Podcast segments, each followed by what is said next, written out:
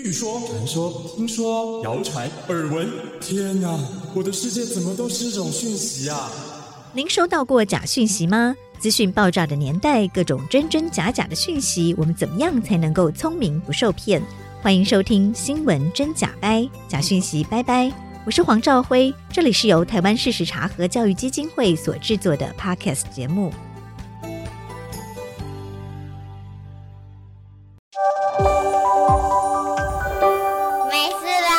地球跑。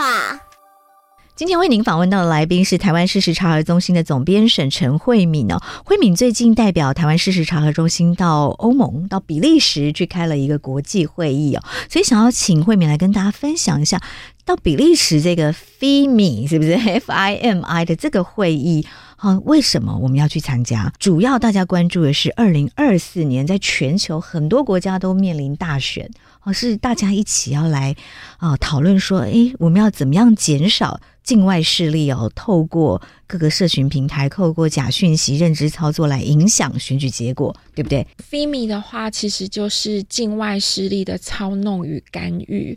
对，我们把它简称叫 FIMI。待会我们也会在访谈里面一直谈到 FIMI 哦，其实就是境外势力的介入选举。来分享一下这个比利时的会议。比利时哦，其实是欧盟的重镇，所以在这个呃场合里面非常的重要哦。它是台湾的欧盟代表处，然后委托了布鲁塞尔自由大学的智库，那这个智库呢叫做安全外交策略中心哦，来做召集。那召集的主题呢，其实是在谈选举跟境外势力，然后共同的专家、官员，还有学界，然后还有公民社会的人都被邀请哦，共同来讨论说，从明年开始有三场非常重要的选举，嗯、这个三场重要选举包括台湾一月要有总统大选，然后六月到九月会有欧盟的议员的选举，然后到了年底会有美国大选，那这几场很重要的大选陆续的都要登场，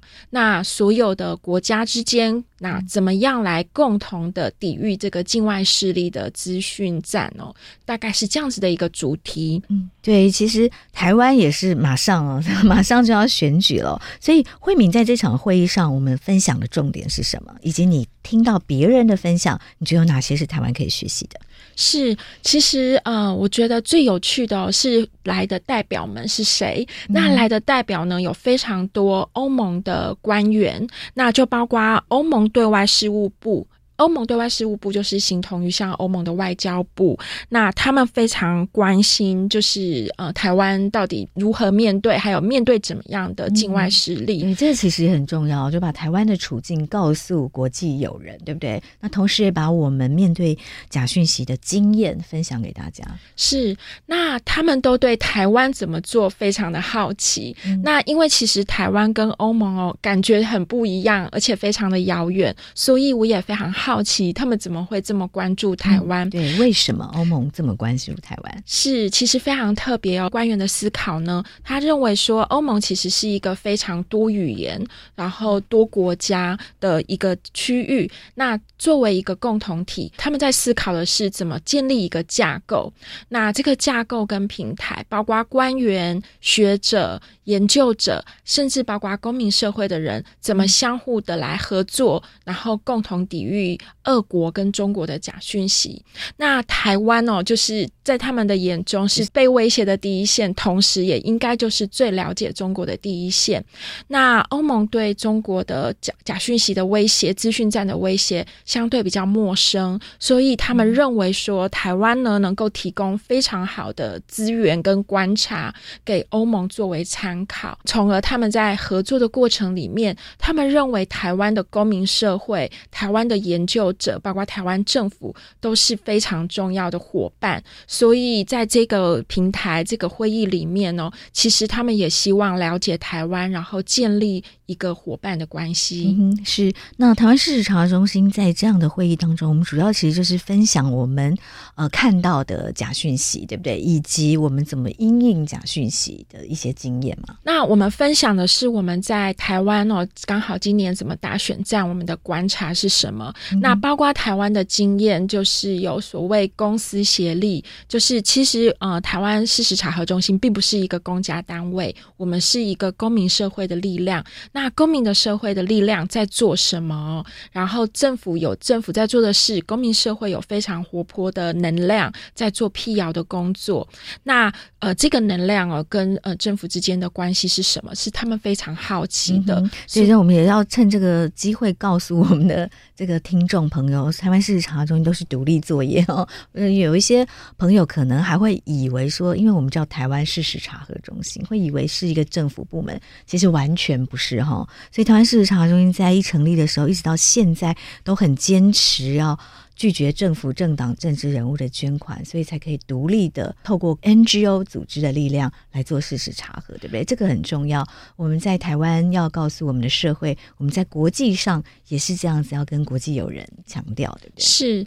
那这个刚好是所有的官员在思考说，怎么样建立一个呃抵御假讯息的这个防线，或者是平台架构的时候，嗯、其实都会遭遇到所有人的质疑，就是你到底是。是一个呃会介入还有侵害言论自由呢，还是你去保障让整个网络的世界没有伤害性的言论，没有仇恨性的言论，以维护这个整个民主社会的公平性哦？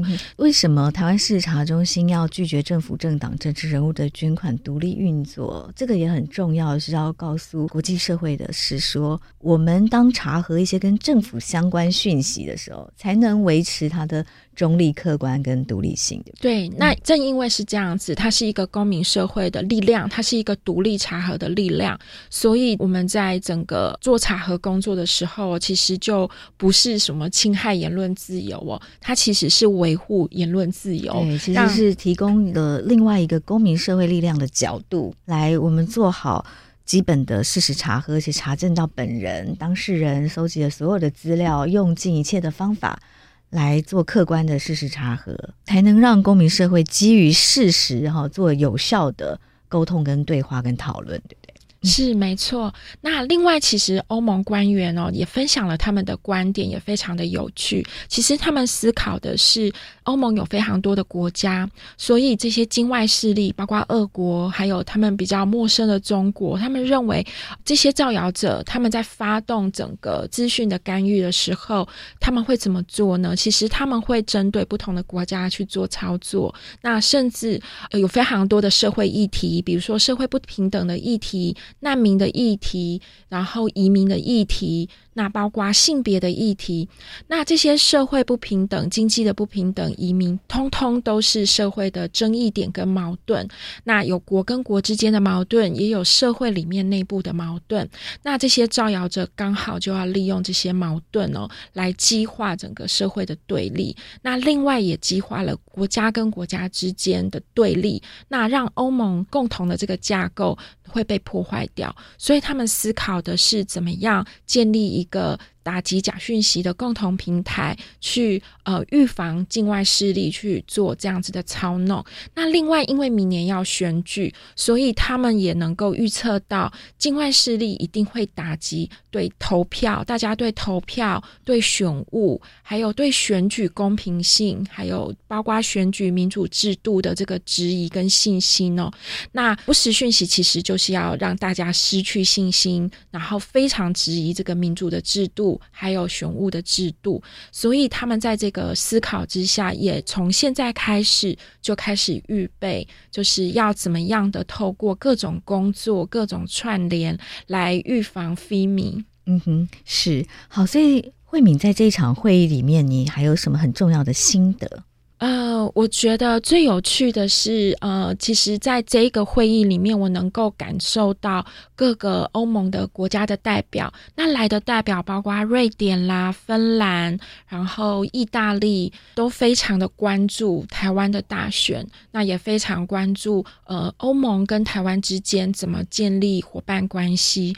那另外呢，其实下午还有另外的闭门会议，那闭门会议里面相对的就是包括呃。美国、呃，台湾、澳洲，然后日本，其实我们有形成一个很重要的一个联盟的关系哦，所以其中有几个国家的大使特别出席。那我们在闭门会议里面有更好的交流。那共通的主题就是想要关注，包括呃刚刚提到的欧盟、台湾跟美国的三场大选。那这三场大选，我们怎么因应 FIMI？这样子预防非米来介入选举这样子的主题。对，因为其实民主社会的讨论，每个人发表自己的意见，本来就是言论自由的一部分嘛，哈。但是我们比较不希望的是境外势力透过呃各种假讯息的操弄，而影响了民主社会呃自由讨论的运作的机制，对不对？对。那另外，其实台湾经验有一个蛮可贵的地方哦，就是我们有非常蓬勃的公民社会的力量。那这个公民社会的力量，其实是各国的呃访团来。参访台湾事实查核中心的时候，还有包括参访台湾其他的公民团体的时候，都非常的印象深刻。那我想，非常多国家的官员都想要解决假讯息的问题。但是其实不见得会信任公民社会的力量，通常官员都会觉得我要成立一个呃官方的辟谣组织，或者是我要怎么样去严刑修法哦，去打击假讯息，或者是官方会一直想要思考，就是投入更多的资源，呃，在法律上，在科技工具上，那通常都是官方自己来。那对民间来说，其实呃，它是一面刃哦，因为当你修法的太严格的时候，民众就感受到说，这个会不会是一种言论自由的侵犯？还有监控。那台湾刚好有非常旺盛的、活泼的公民社会的力量。那这中间其实政府的角色其实是提供充分的资讯给大家。媒体批判你的时候，在民众质疑的时候，呃。提供更好的资讯，更多的资讯，更透明化的让大家得到资讯，然后以求心安，或者让大家来做自主的判断。那这中间公民社会跟政府之间的角色就非常的重要。那这个经验其实让国际社会都非常的惊艳。嗯哼，是台湾的公民力量哦，是我们非常珍惜的。那刚刚慧敏说的也是，我们其实也不希望。什么东西都透过立法来解决，因为以台湾来说，言论自由是台湾哦争取了很多年哦，真是前仆后继的前辈。争取我们才享有现在的言论自由，享有现在的新闻自由，或者在亚洲地区，我们的新闻自由的排名也是很前面哦。但是新闻自由的同时，我们又要怎么样保障呃这个言论的品质啊？然后不要被假讯息来威胁。那这个时候，透过像是台湾事实查核中这样的 NGO，还有很多其他的组织哦，大家透过公民的力量。来参与，然后来维护我们的言论自由市场的这个言论的品质。我想这个是确实在国际上应该是一个台湾蛮值得骄傲的解放哦。对，好，谢谢慧敏今天的分享，谢谢大家，